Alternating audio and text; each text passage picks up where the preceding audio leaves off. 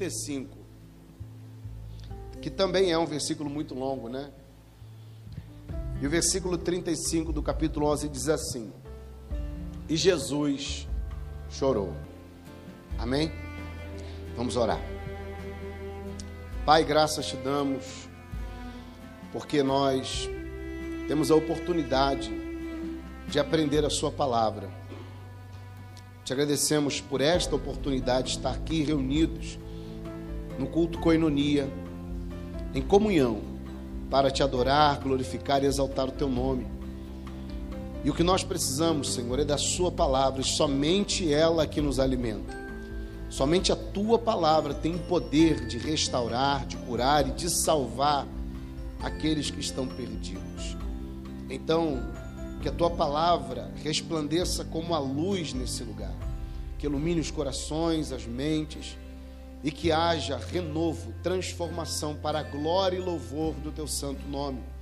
Nos dá graça para expor a sua palavra e graça para compreendê-la. Em nome de Jesus nós oramos e nós te agradecemos. Amém. Amém. Pode sentar, por favor. No capítulo 11 de João, é, nós encontramos o relato do último milagre narrado pelo evangelista João. João ele ele se atém somente a sete milagres. Não que Cristo tenha feito só sete milagres. Ele fez muito mais do que sete milagres. O próprio João ele usa uma hipérbole e diz que se fossem escritos em livros os milagres que Jesus havia realizado, não caberiam no mundo os livros que narrariam os milagres que Jesus havia realizado. É claro que isso é uma hipérbole para explicar que Jesus havia realizado muito mais milagres do que apenas esses sete. Mas João ele constrói o seu evangelho em cima desses sete milagres que nós já estudamos aqui. É, foi a transformação da água em vinho. Jesus ele cura o paralítico no tanque de Betesda, ele cura à distância o servo do rei. Jesus anda sobre as águas, ele multiplica pães e peixes, ele devolve a vista ao cego de nascença e agora o último milagre que ele vai narrar é a ressurreição de Lázaro no capítulo 11. E é claro que ele não escolhe esses sete milagres em vão. Ele tem um propósito em escolher esses sete milagres para usar como base no seu evangelho.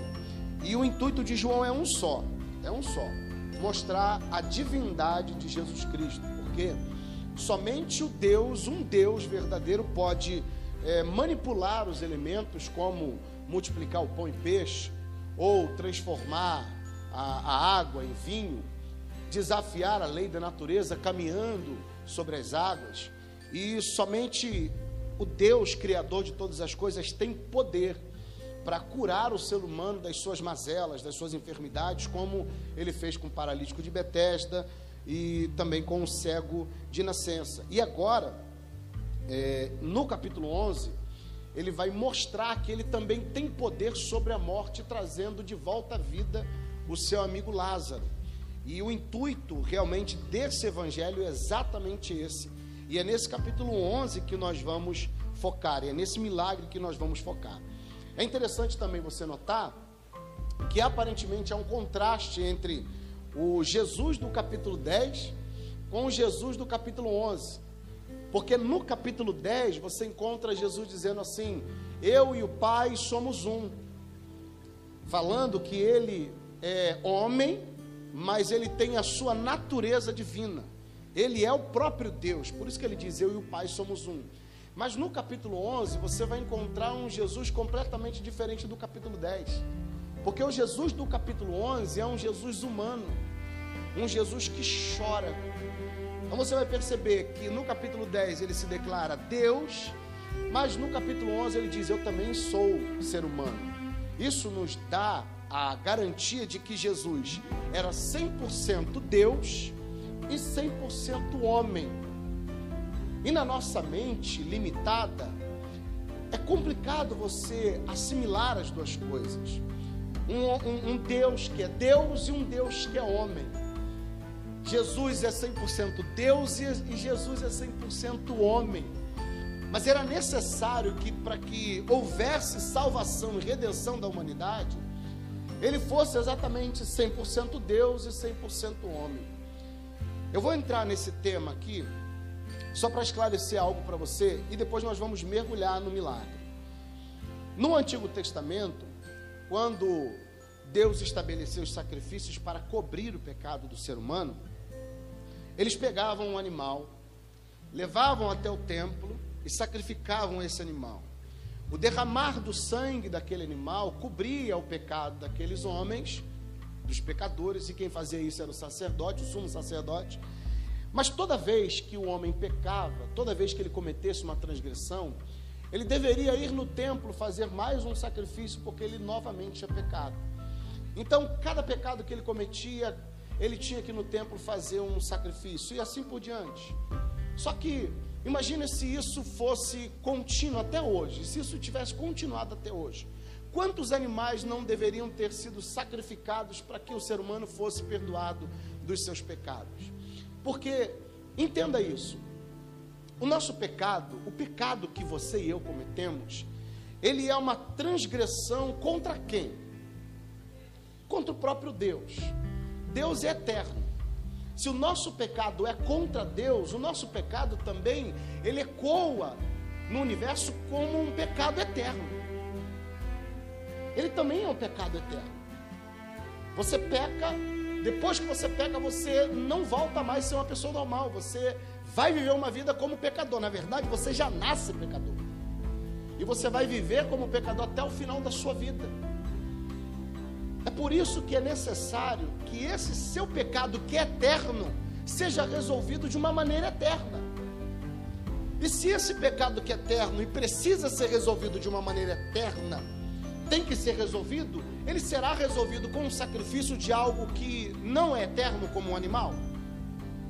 Um animal comum? Não. Por isso que Jesus veio, porque ele sendo homem, ele também era Deus. E morrendo como Deus, que é eterno, o efeito da, da, da salvação, do perdão dos pecados, também seria eterno.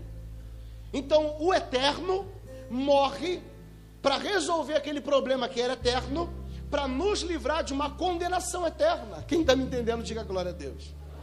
Por isso, Jesus é 100% Deus e 100% homem, porque, como homem, ele morre como Deus para perdoar um pecado que é eterno, para nos dar vida eterna. Por isso que ele é 100% Deus e 100% homem. Isso nós vamos ver claramente no capítulo 10 e no capítulo 11. Agora nós vamos entrar e mergulhar um pouco nesse episódio, no que aconteceu é, no capítulo 11. Vamos fazer a leitura do texto, por favor. Capítulo 11, versículo 1. E conforme nós fomos, fomos lendo, nós vamos fazendo a exposição. Versículo 1. Estava então enfermo um certo Lázaro de Betânia, aldeia de Maria e de sua irmã Marta. Essa aldeia Betânia, ela fica próximo ao Monte das Oliveiras, aproximadamente 40 quilômetros de onde Jesus estava. Você lembra que no capítulo 10 havia um embate de Jesus com os judeus por causa do cego que ele havia curado? Havia um embate muito grande. E depois daquele embate, Jesus se retira. E no capítulo 10, no versículo 40, diz o seguinte: vamos ler. Capítulo 10, versículo 40. Depois de toda aquela discussão com os fariseus e com os judeus, versículo 40 diz assim: E retirou-se outra vez para além do Jordão, para o lugar onde João tinha primeiramente batizado, e ali ele ficou. Então preste atenção: Jesus está no norte do Jordão, na parte norte do Jordão, e ali ele fica com seus discípulos, nós não sabemos quanto tempo ele fica ali. Mas lá em Betânia, onde mora Marta, Maria e Lázaro, Betânia é próximo do Monte das Oliveiras, aproximadamente 3 quilômetros de Jerusalém, que faz parte da Judéia. É lá que eles moram e é de lá que vem a notícia de que Lázaro está enfermo. Vamos ler. Estava enfermo então Lázaro de Betânia, aldeia de Maria e de Marta, sua irmã. E Maria era aquela que tinha ungido o Senhor com unguento e lhe tinha enxugado os pés com seus cabelos, cujo irmão Lázaro estava enfermo. Quando você lê o versículo 2, a impressão que você tem, lendo assim, grosso modo, é que o que João está descrevendo no versículo 2 já aconteceu. Aconteceu antes da ressurreição de Lázaro, mas na verdade não aconteceu. Isso que ele está narrando aqui no versículo 2 só vai acontecer no capítulo 12, lá no início do capítulo 12. Só que quando ele escreve, ele escreve o Evangelho de João para pessoas que já conheciam a história completa. Então ele só faz um adendo para a pessoa se situar de quem é Marta, quem é Maria e de quem é Lázaro. Então ele lembra um fato que aconteceu depois da ressurreição. Só que a ressurreição ela acontece no capítulo 11 e a unção no capítulo 12. Então ele só vai lembrar de algo que já aconteceu, mas que nós só vamos ter conhecimento dos detalhes no capítulo 12. Versículo 3. Mandaram-lhe, pois, as suas irmãs dizer: dizer: Senhor, está enfermo aquele aquele que tu amas. E Jesus, ouvindo isso, disse: Esta enfermidade não é para a morte, mas para a glória de Deus, para que o Filho de Deus seja glorificado por ela.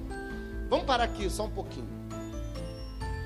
Jesus está lá no norte do Jordão, junto com os seus discípulos, e de repente chega um homem, se aproxima do Senhor Jesus e diz: Jesus, Marta e Maria pediram para eu vir aqui avisar o Senhor de que aquele a quem tu amas, olha o detalhe, olha o detalhe. Ela poderia ter dito assim: ele poderia ter dito assim: a mensagem deve, poderia ter chegado de uma forma diferente. Poderia ter chegado assim: Jesus, Marta e Maria mandaram dizer para o Senhor que aquele que te ama, aquele que te ama, dizendo, ó, Lázaro, o Senhor sabe que Lázaro te ama. Então, aquele que te ama está enfermo.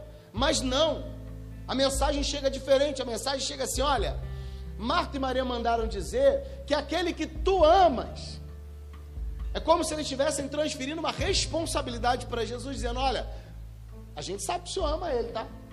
Então ele está doente, aquele que o Senhor ama está doente. E elas querem que o Senhor corra agora para lá e resolva esse problema, porque ele está quase morrendo. Então eles põem um peso sobre o ombro de Jesus. Só que quando Jesus ouve a mensagem, a, a, a informação de que Lázaro está enfermo, a reação de Jesus parece não condizer com aquele sentimento que anteriormente ele já havia declarado para Marta, Maria, até mesmo para Lázaro, que era um relacionamento de amor. Quando ele usa a palavra amor aqui, aquele que ama, ele está usando o grego ágapo, que é ágape, um amor incondicional, um amor que se doa. Está dizendo, Senhor, a gente sabe que o teu amor por Lázaro é incondicional. E ele está doente. E eu vim aqui trazer uma notícia para o senhor correr para lá.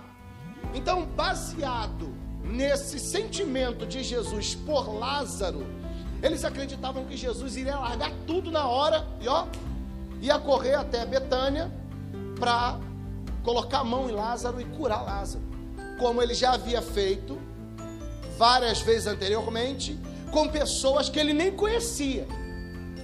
Mas Lázaro ele conhecia e tinha intimidade com Lázaro. Então eles pensaram, não, Jesus curou um monte de gente sem conhecer.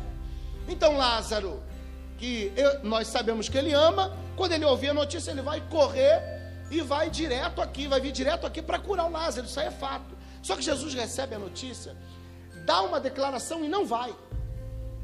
Ele dá uma declaração e não vai. O mensageiro ouve a declaração e corre. Vamos ver. Versículo 3: Mandaram-lhe, pois, suas irmãs dizer: Senhor, eis que está enfermo aquele que tu amas. E Jesus, ouvindo isso, disse: Essa enfermidade não é para a morte, mas para a glória de Deus, para que o Filho de Deus seja glorificado por ela. Preste atenção. É interessante você ver essas coisas na palavra, porque quebra alguns paradigmas, algumas coisas que nós é, é, temos na nossa mente, alguns costumes, algumas crenças que nós temos que não condiz com a palavra. Jesus está dizendo o seguinte: que o meio pelo qual Deus será glorificado neste capítulo 11, nesse episódio, é a enfermidade. Você está entendendo isso? Ele está dizendo: o meio que o meu pai vai usar para glorificar o meu nome e o dele também é uma enfermidade. Quando na verdade nós estamos acostumados a ver as pessoas dando glórias a Deus somente quando são curadas, ou quando Deus cura, ou quando Deus prospera, ou quando Deus restaura um casamento, ou restaura a vida de alguém, glória a Deus. Mas quem é que dá glória a Deus com uma enfermidade? E Jesus está dizendo: não, ó, Deus vai ser glorificado na enfermidade. E não só na enfermidade, Deus vai ser glorificado na morte de Lázaro. Então Deus usa meios que fogem à nossa compreensão para que o seu nome seja glorificado. E a gente tem que tirar essa coisa da nossa cabeça de dar glória a Deus só quando Deus cura alguém. Parece até complicado a gente olhar e falar assim: ah, o fulano está doente, está com câncer. Glória a Deus. Não é? Quando você tenta repetir essa frase, tenta, tenta falar isso para alguém. Tenta falar isso para alguém. Essa semana eu recebi uma notícia de uma irmã que a sua mãe estava muito doente, foi para o hospital. E aí ela, pastor, minha, irmã, a minha mãe está doente, ela tá, acho que ela vai morrer, não sei o quê. Aí eu falei assim: olha só, Deus está no controle, irmã, de todas as coisas. Deus está no controle. A sua oração tem que ser que o Deus prepare o seu coração para que você saiba lidar com um momento difícil, com a perda da sua mãe. Não, mas eu não aceito. Esse eu não aceito é terrível, gente. Mas como assim você não aceita? Aí eu tive que ser um pouco mais duro. Como assim você não aceita? Você esqueceu que Deus está sentado no trono? Esse é o problema. As pessoas não conseguem ver Deus sentado no trono, julgando e decidindo as coisas. Deus está no trono. Quem decide é Ele. A hora certa, quem sabe é Ele. Ponto final. E o meu papel não é dizer, não, irmã, Deus vai curar, Deus vai fazer, confia, vamos crer. E aí no dia seguinte morre. Como é que eu fico? Responda para mim, como é que eu fico? Então o que, que eu tenho que dizer? Irmã, seja feita a vontade de Deus. Não, mas eu não aceito. Eu não aceito. Nossa, como assim você não aceita? E aí nem falou mais comigo. Aí recebi a notícia ontem que a mãe dela faleceu. Aí mandei uma mensagem de consolo. Mandei uma mensagem, não me respondeu. A minha esposa mandou uma mensagem e respondeu minha esposa. Mas não me respondeu. Mas você está vendo a dificuldade das pessoas lidarem com os meios que Deus usa e a maneira que Deus trabalha? Deus trabalha de uma maneira que a gente muitas vezes não entende, irmãos. Então ele vai dizer aqui, ó, não, fica tranquilo, fica tranquilo que essa, essa, essa enfermidade não é para a morte. Essa enfermidade é para a glória de Deus. Aí imagina ele recebendo a mensagem, o mensageiro dizendo: Ah, então essa, essa do enfermidade não é para a morte. Não é para a morte. Então o que, que ele vai fazer? Ele vai correr para Marta e Maria vai dizer: Olha, Jesus mandou dizer que essa enfermidade não é para a morte. Como é que você acha que elas, quando receberam a, a, a mensagem, elas interpretaram essa mensagem? Porque tem a questão da interpretação, né? Ah, se Jesus disse que essa enfermidade não é para morte, então vamos ficar tranquilo, Lázaro não vai morrer, só que de repente Lázaro morre. Ué, mas o que aconteceu? Jesus disse que a enfermidade não era para morte, e agora Lázaro morre. Jesus, eu não estou te entendendo, o que está acontecendo? E elas ficam lá desesperadas. E Jesus não vai. Jesus não vai na hora que elas queriam que ele fosse. Porque Jesus tem um plano, ele tem um propósito, ele sabe a hora que ele tem que ir, o momento que ele vai, ele não vai qualquer hora. Ele não vai na hora que eu quero, na hora que você quer, ele não faz aquilo que eu quero na hora que eu quero. Não, ele vai mostrar que ele tem um plano, ele tem um propósito. Então ele manda mensagem: olha, avisa ela que essa enfermidade não é para a morte, essa enfermidade é para a glória de Deus. O nome do meu Pai será glorificado nessa enfermidade. Ele vai embora e avisa. Vamos ler. Versículo 5. Ora, Jesus amava, de amor, com amor ágape. Jesus amava a Marta e a sua irmã e a Lázaro. Ouvindo, pois, que estava enfermo, ficou ainda dois dias no lugar onde estava. Dois dias ainda, sentado. Imagina os discípulos olhando para ele perguntando entre si: Mas Lázaro está doente. Por que, que Jesus não se mobiliza? Por que, que Jesus não se levanta e não vai lá? Porque nem eles queriam ir. Sabe por que eles não questionaram Jesus acerca dessa cura? Porque eles não queriam ir para Betânia. porque Betânia é próximo de Jerusalém. E no capítulo 10, eles quase foram apedrejados em Jerusalém junto com Jesus. Então eles não queriam ir, por isso que ninguém fala nada. Olha o versículo 7. Depois do segundo dia, depois de dois dias, depois disso disse aos seus discípulos: Vamos outra vez para a Judéia, que é a Betânia, onde eles estavam antes, lá no capítulo 10. Disseram-lhe, pois, os discípulos: Rabi, que é mestre, ainda agora os judeus procuravam apedrejar-te e tornas para lá. Olha o medo deles, Jesus. O senhor agora quer ir para lá, para Betânia? O senhor não está batendo bem, não. A gente acabou de vir de lá, quase que a gente foi apedrejado lá. Eles cercaram a gente para atacar pedra, a gente conseguiu sair, a gente está aqui em segurança. Vamos ficar aqui. A preocupação deles não era com Lázaro. A preocupação deles era com eles mesmos. Não, é, é melhor Lázaro morrer do que a gente. Então deixa Lázaro lá, Jesus. O que importa é que a gente fique seguro aqui. Não vão para lá não, porque lá a gente vai ser apedrejado. E olha o que Jesus responde. Versículo 9. Jesus respondeu: Não há 12 horas no dia? Se alguém andar de dia, não tropece, porque vê a luz desse mundo. Mas se andar de noite, tropeça, porque nele não há luz. Assim falou, e depois disse: Lázaro, nosso amigo.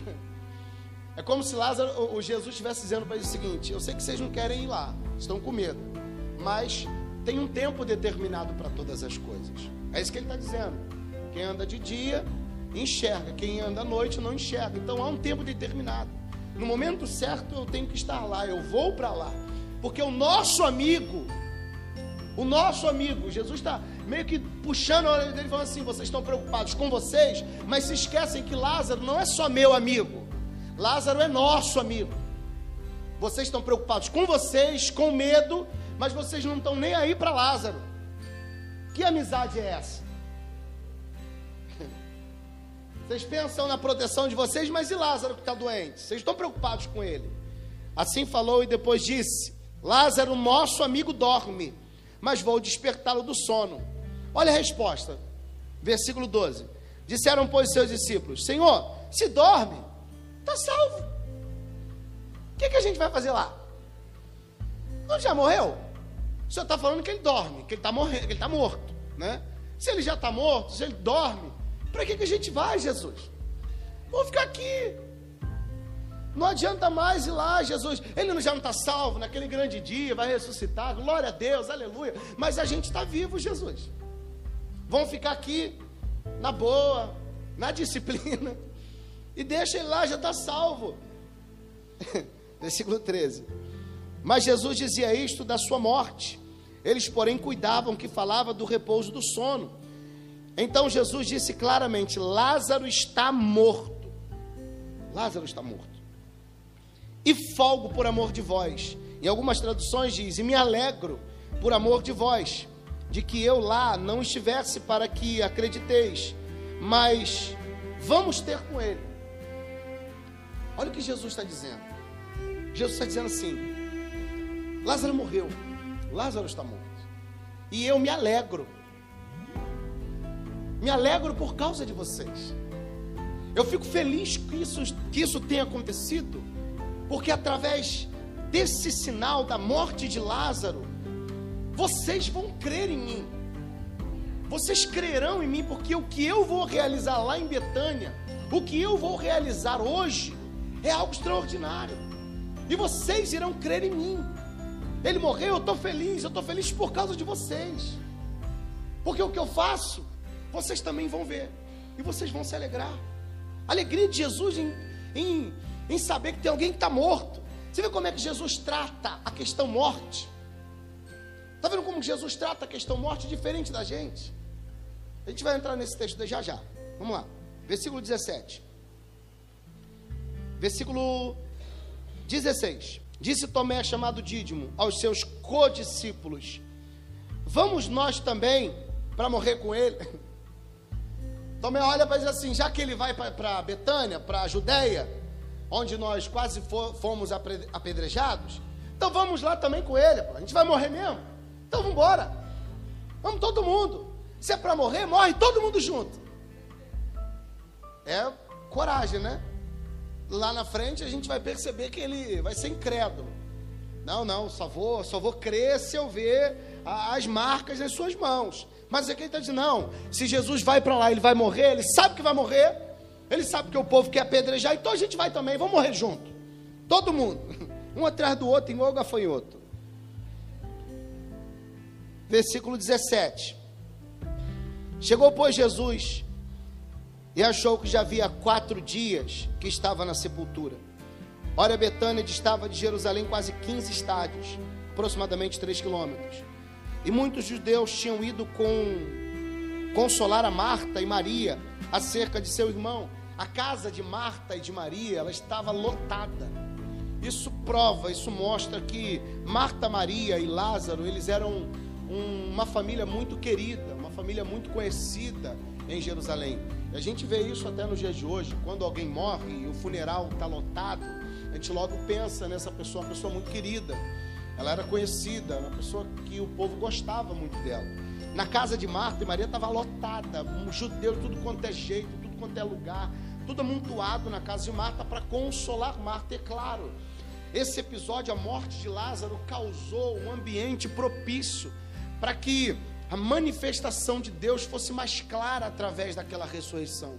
Então tudo está cooperando, está tudo se encaixando, é como um quebra-cabeça que vai se encaixando peça por peça. O tempo que Jesus demora para ir o, o, fato de Lázaro já ter morrido, aqueles judeus amontoados na casa de Marta e de Maria, todos eles reunidos consolando, era um ambiente propício para que aquela multidão visse aquele grande milagre que na verdade era um prenúncio daquilo que aconteceria com o Senhor Jesus.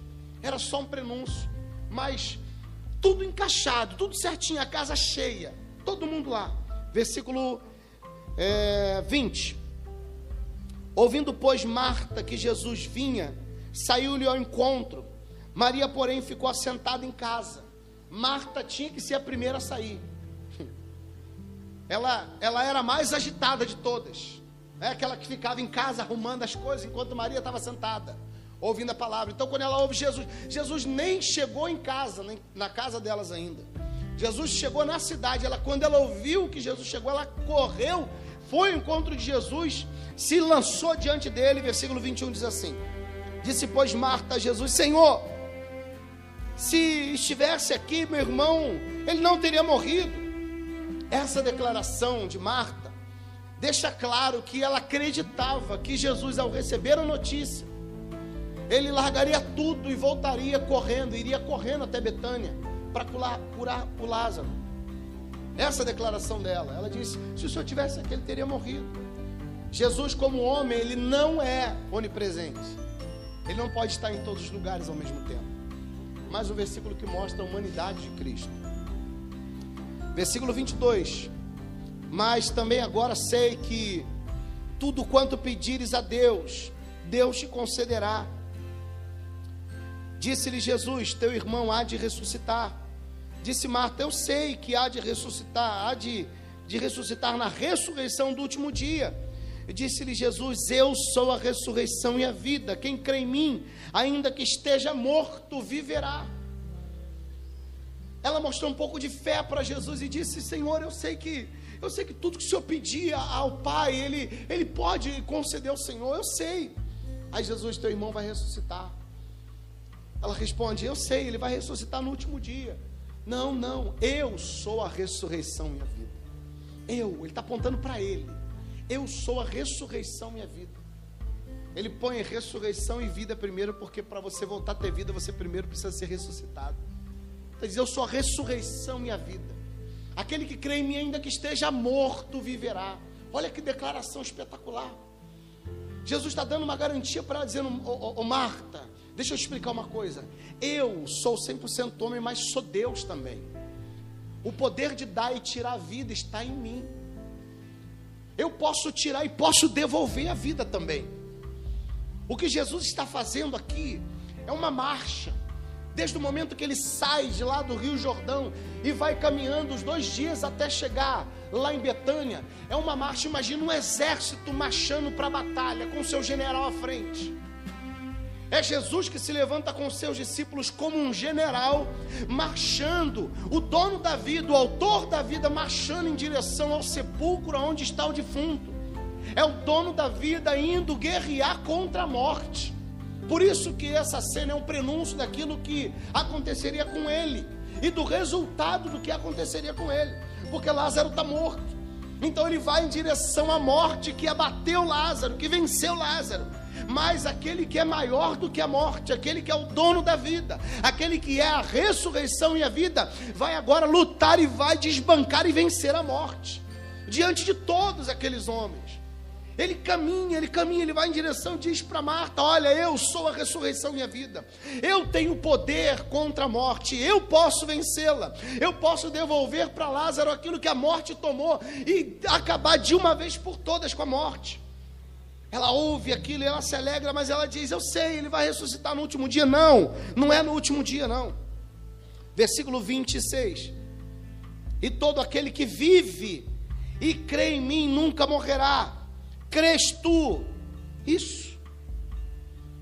Olha que legal que Jesus fala no versículo 26. Primeiro ele fala: aquele que está morto vai voltar a viver. Depois ele diz: e aquele que está vivo nunca morrerá. Você consegue entender isso? Aquele que vive e crê nele nunca morrerá. É claro que todos nós vamos provar a morte física. Todos nós vamos para o sepulcro, todos nós vamos para o túmulo. Mas a morte que ele fala no versículo 26 não é essa morte. Ele fala da morte eterna. E aquele que crê nele, aquele que é dele, aquele que faz parte do seu aprisco, esse não provará morte eterna, pelo contrário, terá vida e vida com abundância, eternamente, como ele prometeu no capítulo 10. Vida e vida com abundância. Aquele que está morto vai voltar a viver, dizendo que aquele que morreu, Jesus vai voltar a trazer de volta a vida. E aquele que está vivo não morrerá eternamente, terá vida e vida com abundância. É isso que ele está deixando claro, é um jogo de palavras que ele faz no versículo 25, 26. Versículo 27. Disse-lhe ela: Sim, Senhor, creio que tu és o Cristo, filho de Deus, que havia de vir ao mundo.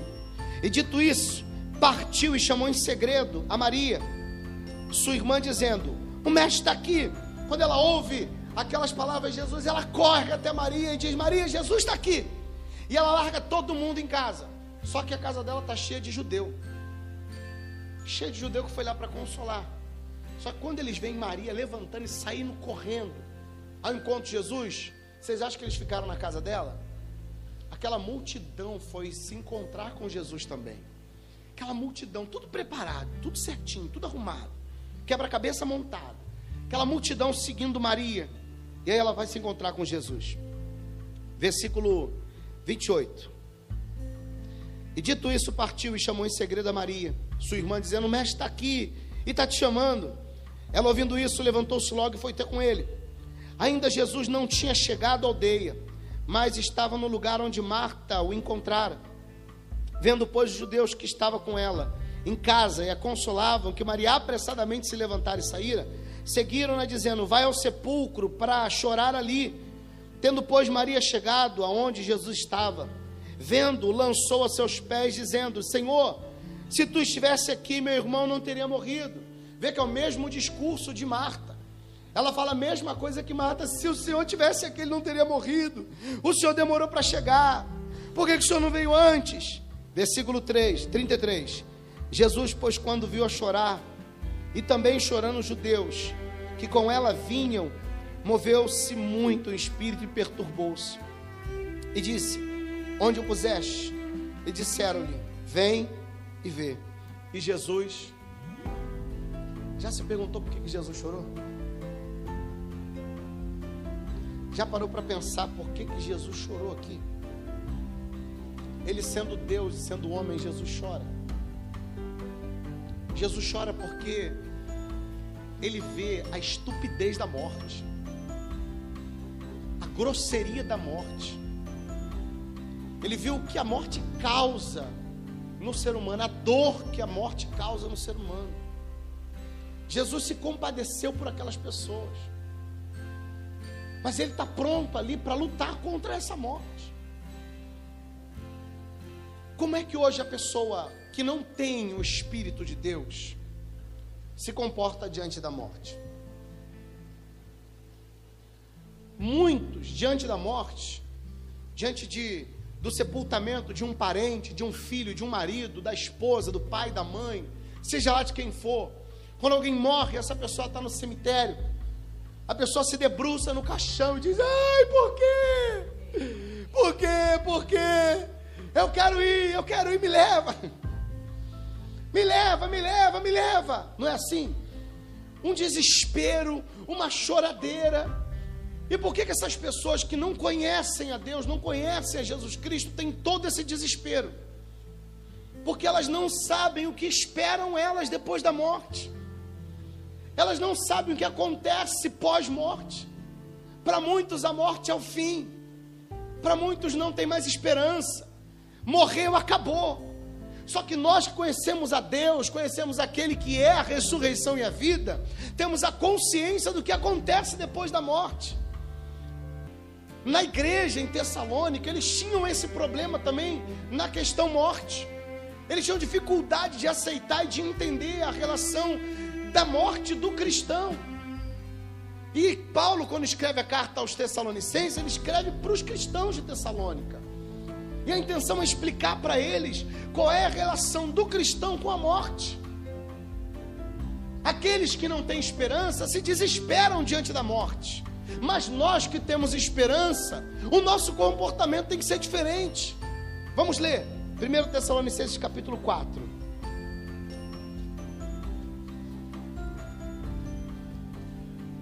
Primeiro Tessalonicenses capítulo 4, versículo 13. Olha o que o apóstolo Paulo vai ensinar.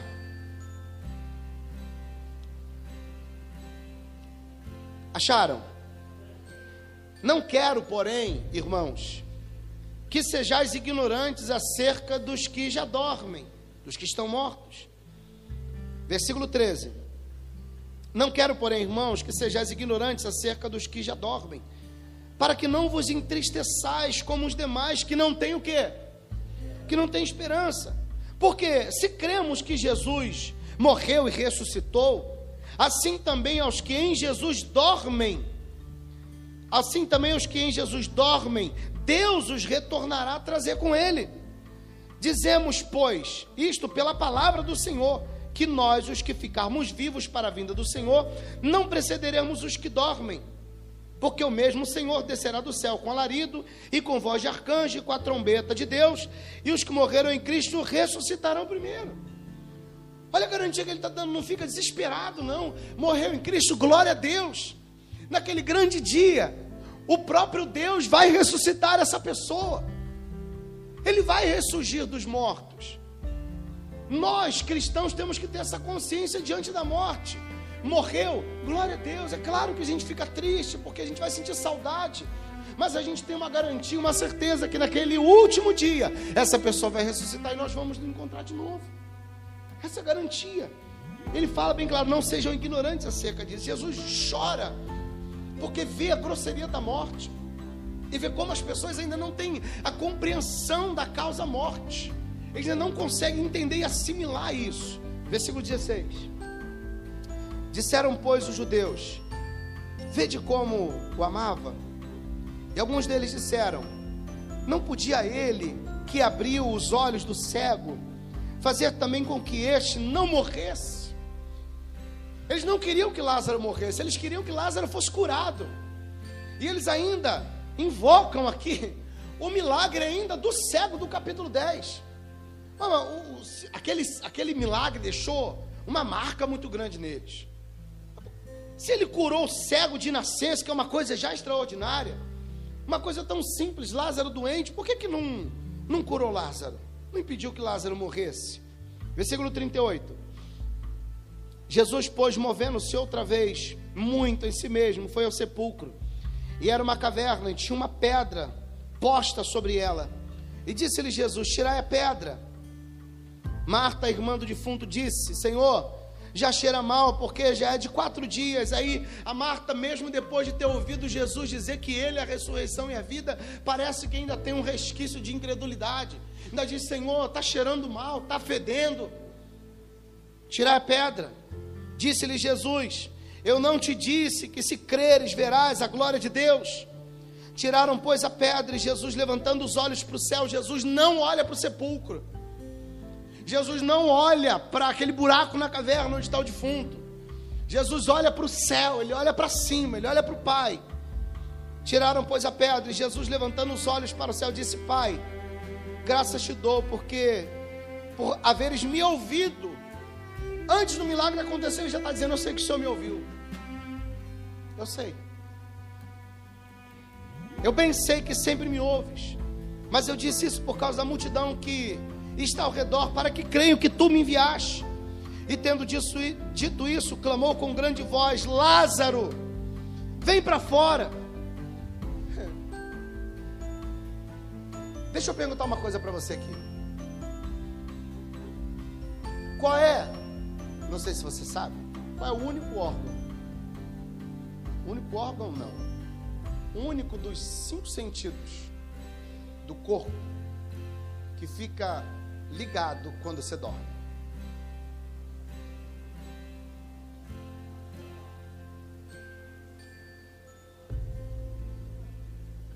Ó, você dorme, mas o seu ouvido está, ó.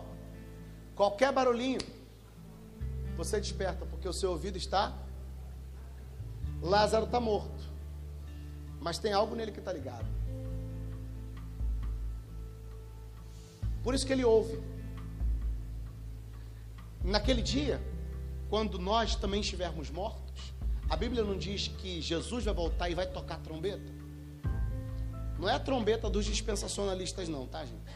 Aquela trombeta do arrebatamento antes da tribulação, não é nada disso, não. É a trombeta do último dia. Ela vai tocar.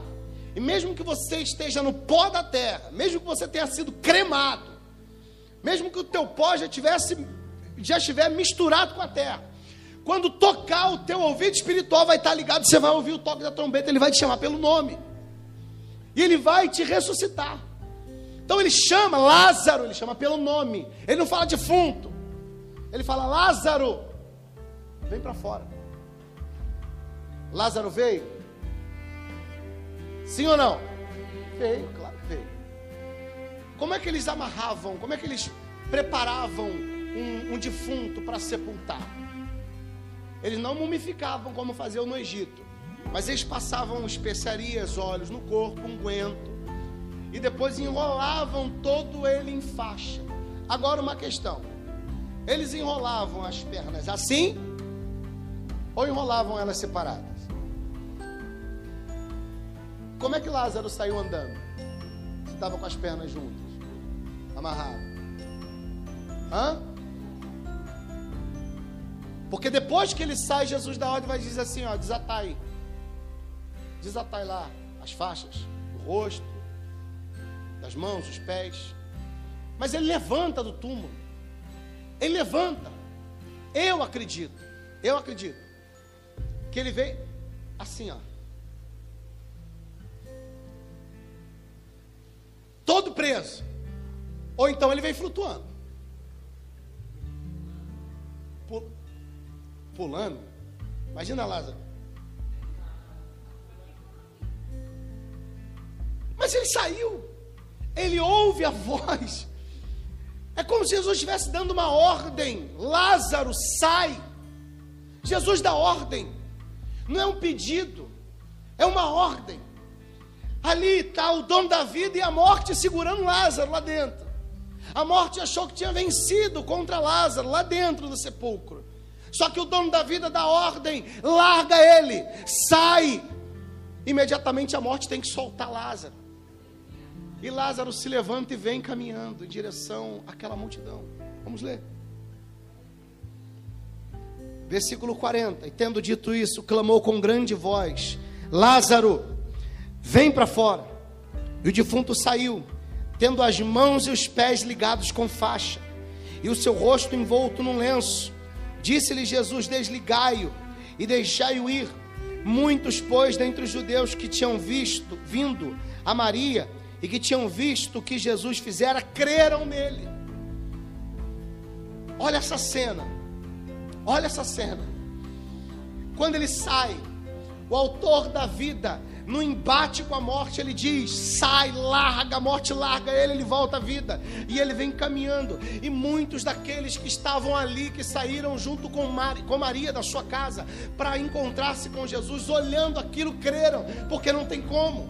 Esse homem, ele curou cego, ele curou paralítico, esse homem transformou água em vinho, esse homem multiplicou pão e peixe, esse homem andou sobre as águas, esse homem fez tanta coisa, mas nunca ninguém fez algo tão extraordinário como esse. O homem já estava no sepulcro há quatro dias, fedendo.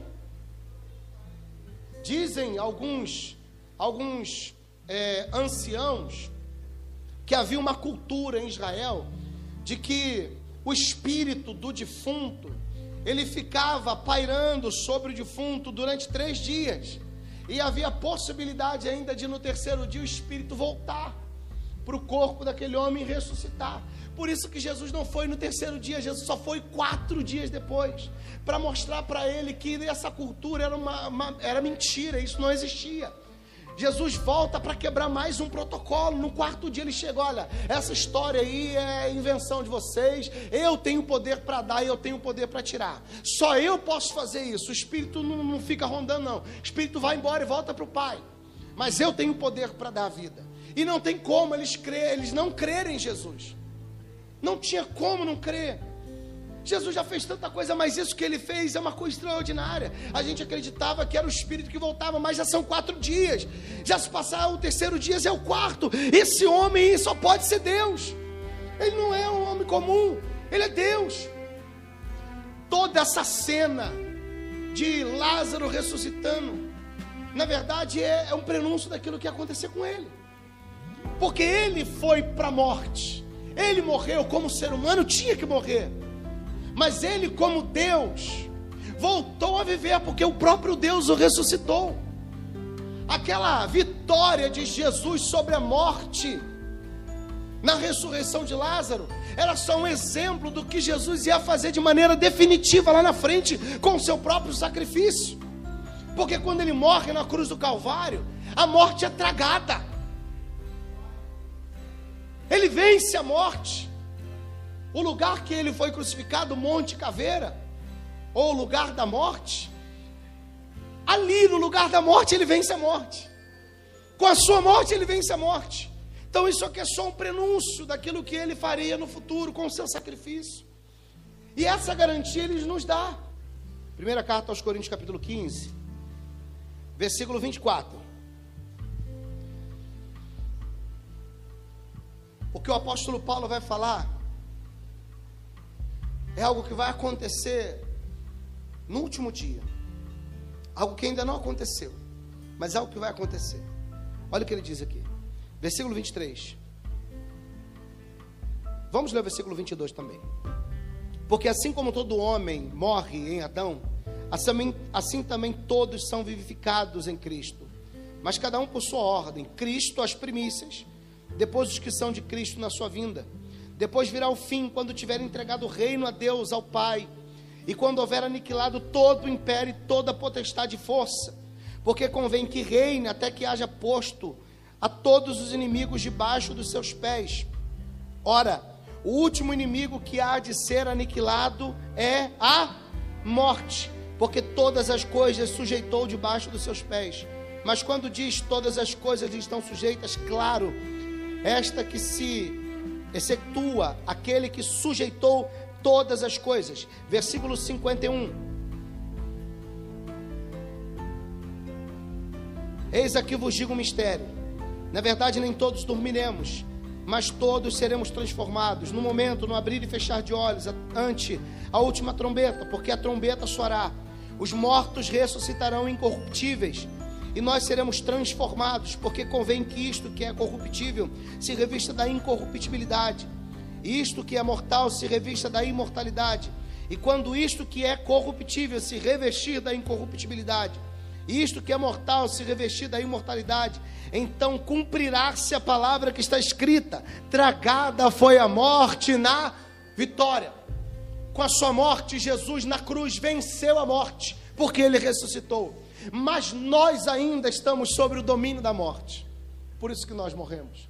Mas naquele grande dia, quando o nosso Senhor voltar, quando ele nos trouxer de volta à vida, aí sim será o último suspiro da morte. Porque naquele grande dia, ele vai desbancar de uma vez por toda a morte, aí sim ele vai poder dizer: tragada foi a morte na vitória. Porque todos aqueles que são dele, também assim como ele, venceram a morte. E para a morte não tem mais jeito. Para a morte não tem mais jeito. Vamos voltar para a gente terminar. João capítulo 11.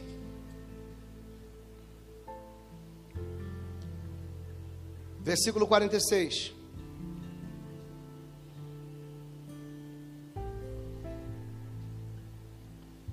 Mas alguns deles foram ter com os fariseus e disseram-lhe o que Jesus tinha feito. Depois, os principais dos sacerdotes, os fariseus, formaram conselhos e diziam: Que faremos? Porque este homem faz muitos sinais. Não tinha mais como contestar. Alguns dos judeus que viram o milagre creram, outros não creram, mesmo vendo aquilo. E nós sabemos por que não creram, porque não faziam parte do aprisco.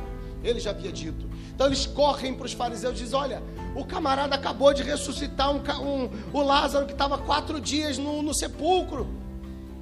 Aí eles começaram a pensar: Não é possível, o que a gente vai fazer com esse cara? A gente precisa fazer alguma coisa com ele. A gente tem que prender, tem que matar.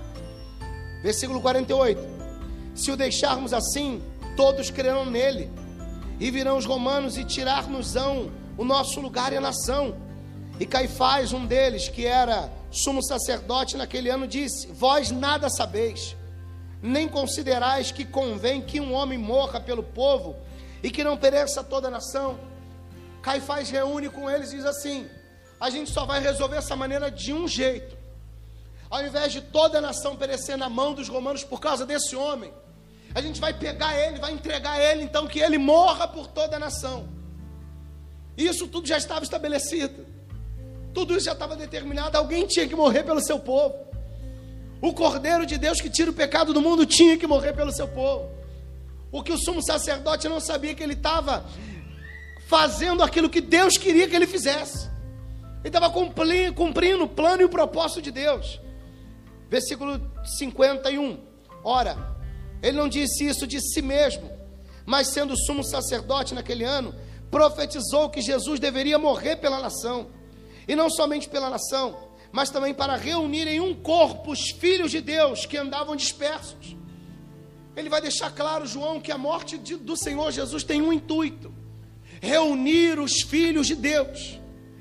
O sacrifício dele tem um intuito só: trazer para o aprisco aqueles que pertencem ao bom pastor Versículo 53. Desde aquele dia, pois, consultavam-se para o matarem. Jesus, pois, não andava manifestado entre os judeus, mas retirou-se dali para a terra junto do deserto, para uma cidade chamada Efraim. E ele andava com seus discípulos. E estava próximo à Páscoa dos judeus, e muitos daquela região subiram a Jerusalém, antes da Páscoa, para se purificarem. Buscavam, pois, a Jesus e diziam uns aos outros, estando no templo: que vos parece? Não virá festa? Ora, os principais, os sacerdotes, os fariseus tinham dado ordem para que, se alguém soubesse onde ele estava, o denunciasse para o prender. Está montada toda, está montado todo o esquema para prender Jesus. Esse milagre que Jesus fez não só prenunciava aquilo que aconteceria com ele, era o prenúncio daquilo que aconteceria com ele, mas também foi o badalar da última hora. Foi o sinal para Jesus de que a hora dele também tinha chegado. Já era a hora dele ser entregue para os judeus e ser morto como cordeiro de Deus para o seu povo. Ele já sabia disso. Todos os, os, os líderes religiosos, escribas, fariseus, os sacerdotes, os sumos sacerdotes, todos eles se uniram num propósito só: prender Jesus depois de tudo isso, para crucificarem, para matarem Jesus.